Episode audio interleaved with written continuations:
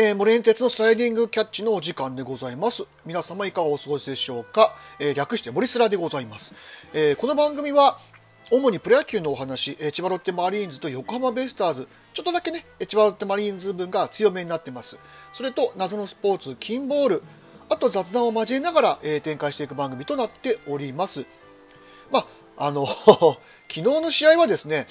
もう、あのピッチングされたらもう、どうしようもないですよねっていう試合内容だったんで、あの、特にそんなになんか詳しく振り返りみたいな、あの、ネタも あまりなくですね、あの、山本由伸すげえなっていう試合でしたね。まあ、結局、あの、元前が、やっぱり初回に点取られて、まあ、2回も、まあ、小刻みに点を取られてしまったところで、あいやあのピッチングされた山本相手にはちょっと荷が重かったかなっていう感じですね。で、あ前回登板と今回登板で、まあ、割とやっぱり4失点、5失点という序盤でね、失点をしてしまっているので、今、あの、2軍で石川投手が、えーとまあ、投球を再開し始めたところなんで、多分これである程度調整ができて、まあ、上がってくるとしてですね、まあ、やっぱりあのローテが交代するのは、まあ、多分元前投手になるんでしょうね。はい。これでもう一回、まあ、あの上が下がってあの下でもう一回作り直してきて、まあ、次また登板機会があればそこで、まあ、期待っていう形になると思います。あのただあの2軍がですねなんだか知らないですけど8連勝してるんですよね まあそりゃね FA で来た選手が下にいて主力の調整中調整中の選手が何人か下にいるわけですよ。まあ勝てますわね。本当に。あのなんちゅうか、まあ、いや、まあ、あの、弱いチームって、まあ、往々にそういうことがよくあるんですけど、まあ、あの、早くね、本当にあの、調子上げて、一軍の戦力になって戻ってきてほしいですね。特に井上あたり、井上とかね、福田周平とかのあたり。ただ、あの、福田幸輝とかね、あのあたりが結構、あの、バッティング調子いいんですよね。下で打っててですね、まあ、ただあの、下で打ってるから上に速上げるっていうのはまたちょっと違う話で、一時期のあの、それこそ井上選手なんかもそうでしたけど、下で無双してて上で打てるかって言ったら割と打てないんですよ。まあ、だからそのあたりでね、まあ結局、あの福田幸輝選手も去年もちょっとオープン戦使いたいとか、あの一軍でちょこちょこ使いたいとかしてましたけど、やっぱり上に上がると打てなくなっちゃうんですよね。だからやっぱりその1軍と2軍のピッチャーの壁っていうのはすごく大きくあって、そこをいかにね、あの持っていくかっていうところになるんだと思うんですけどね。それとまあ、あの、ベイスターズは、あの、9回にね、あの、見事に祖父江から、まあ、ちょっとエラーも絡みでしたけど、まあ、あの、逆転勝ちして、はい、勝ちましたね。はい。あれはお見事でした。まあ、あと、結局やっぱり、先発の、あの、平が、まあ、割とね、イニングをしっかり作ってくれましたからね。やっぱり、先発がああいう風に、あの、試合を作ってくれるとですね、まあ、そういう風に逆転も期待できるよっていう展開になりますから、特にあの、今年のベイスターズは先発のね、あの非常にあの試合のいわゆる QS 率ですか、あんまり良くないんですよね。そのあたりもちょっと見ながらっていう風に考えてですね、あのやっていくしかないんですけど、そうそうそう、あの、えっ、ー、と、月曜日の時点でのね、イースタンの個人成績っていうのちょっと今出てきたんですけど、トシアが0.00なんですよね。で、有吉が1.13。で、個人成績の今度打撃の方ですけど、えっ、ー、と、1位、2位、3位がね、高木渡る、えー、愛とウーネンティン。あの、この方はもう1軍に上がって上、打ってますよね。で、広岡も3割2分3厘。で、加藤翔平と、なぜか宗次がやたら打ってるっていうね。あの、今ちょっとこれ、あの、月曜日段階のデータなんで、今だいぶ変わってると思いますけども、はい。一応なんかそんなデータもちょっとお見せしながらっていう風な形に、えー、してみました。でですね、あのー、まあや、ちょっとその、試合の振り返りはこのぐらいなネタしかないのであれですけど、あの、昨日ですね、ライブ配信、あの、させてもらってですね、あの、まあ、試合終わった後に、まあもうなんかちょっと、あの、審判のこととかでちょっと言いたいことがあったんで、もうこれだけ言いたいからライブ配信しようと思ったら、なぜかあの、日本ハムファンの方々がですね、退去して集まっていただいてですね、まあ、あの、これ多分フォックスロット師匠の、あの、流れからなんですけど、あの、あの、そのジンベエザメさんという方がですね、あの、非常に宮西に対して熱く語っていただいてたのでですね、ちょっと僕それ影響を受けまして、あの、僕は今、その箱押しでですね、そんなに極端にすごく、この選手に入れ込んでますっていう応援してる選手ってあんまりいないんですけど、僕あの2004年ぐらいからあのずっとその引退前を応援してた選手っていうのが僕一人いてあの外野手ね今あの三塁の、えー、守備走塁コーチ三塁コーチャーをやってますけど大塚明というね選手がいまして、はい、外野手ですけどあのその方がですね僕ずっと好きであの一時期追っかけてました。は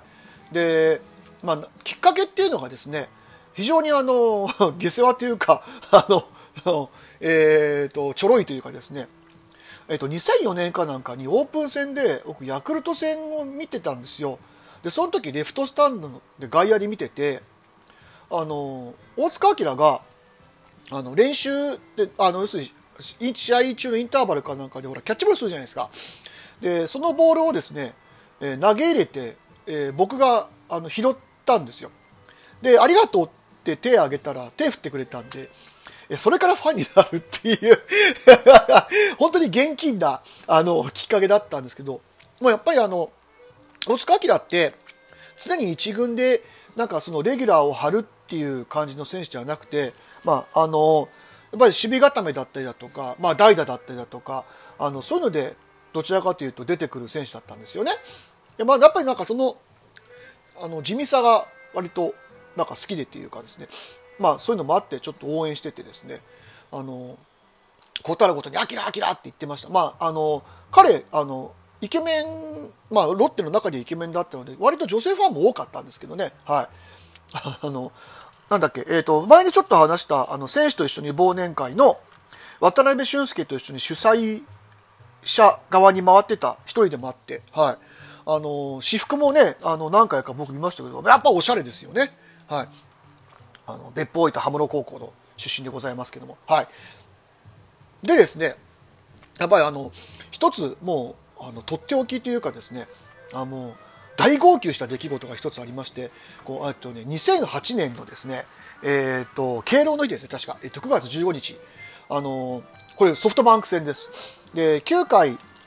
えーと、7対7この時ね割と乱打戦というかあの取ったり取られたりっていう感じの試合で、えー、7対7だったんですね。で、9回の、えー、と裏、えー、とワンアウト2、3塁っていうので、えー、大塚明が出てきてですね、えー、と相手ピッチャー確か柳瀬です。柳瀬の、えー、とストレートだったと思うんですけど、それをですね、センター前に弾き返ってサヨナラヒット打ったんですよ。で、僕、この時、たまたま、フィールドウィングで見てたんです。あの、いつもの外野じゃなくて、あの、チケットが取れたんで、で、嫁さん、まあ、嫁さんがいたんで、嫁さんと2人で嫁さんはまあちょっと外野のねあのにぎにぎしいところに連れていくのも何かなと思って、まあ、当時まだあの嫁さんとは結婚する前で付き合ってた時ですけども、まあ、それはどうでもいいや。あの そういう時でですねあの、まあ、そういうのにちょっとあのいきなりあそこに連れてくもなんだろうってことであのフィールドウィングで見てたんですけどでもサヨナラヒットって僕大号泣したんですよね。うわーキラが打ったみたいな感じで。でその後あの当時のあのマリンスタジアム、まあ、あのフィールドウィングにいる選手はあ選手というかフィールドウィングの最前列に行ってあの選手のハイタッチ、まあ、勝った時のあのハイタッチに参加できるっていうのがあったんで、まあ、もちろん僕も行きましたよ。で最前線あ最前列に行ってですねアキラのユニフォームを掲げてです、まあ、来てたユニフォームを掲げて「アキラアキラありがとうありがとう!」って言ってですね、えーと、もう泣きながら僕あの言ってるわけですよ。そしたらあのあのなんだ、歩いてきたアキラにすごいギョッとした顔をされるっていう あの、なんだこいつはみたいな顔をされましたけど、いや、でもありがとうって言ってくれたんで、はい。もうそれがもう一番のアキラの思い出ですね。はい。あとは、あの、その次の年かな、えー、2009年かなんかの、えー、まあ、次の年かなんかね、えー、と僕、あれ行ったんだよな、えー、ファーム日本選手権に行きましてですね、それあの、新潟のね、えーと、ハードオフエコスタジアムですよ。はい。あのそこで、えーと、阪神とのですね、えー、確かそうです日本一決定戦日本選手権ファン日本選手権。であそこすごいいい球場でですね本当に広くて芝生もあってでそこでもあのアキラがね、えー、と出ててまあその時はちょっとあんまりいい活躍ができなかったですけどそこで見たのが最後でしたね。はい。でその後まああの引退っていう形になったんですけどまあ、あのジンベエザメさんほどの僕は熱量はなくてなんかフォームの一挙手一投足を全部見てるなんてことは、まあ、もちろんあのしなかったんですけどでもやっぱりあの推し選手がいるっていうのはね、まあ、その推しチームもそうですけど、やっぱりそのスポーツを見る上で、あの、楽しいし、熱量も増えるんで、あの、アンチ何々言ってるかは、僕は絶対、その、好きなチームだったり、好きな選手っていうのを作った方が、やっぱり健全だと思うんですよ。その選手が活躍して喜んで、あの、凡退して、しょんぼりしてとかっていうのをね、まあ本当に喜怒哀楽を表現できる、あの、ものだったりしますからね。はい。あの、ちょっとそんな感じで今日は、そういう、あの、影響を受けてお話をさせていただきました。えー、これからも大塚明選手を僕はあの三塁コーチャーを見ながらですね、追っかけていきたいと思います。はい。えー、そういうわけで、えー、今日はちょっとこんな話をしてみました。お聞きいただきましてありがとうございました。モレンテスでした。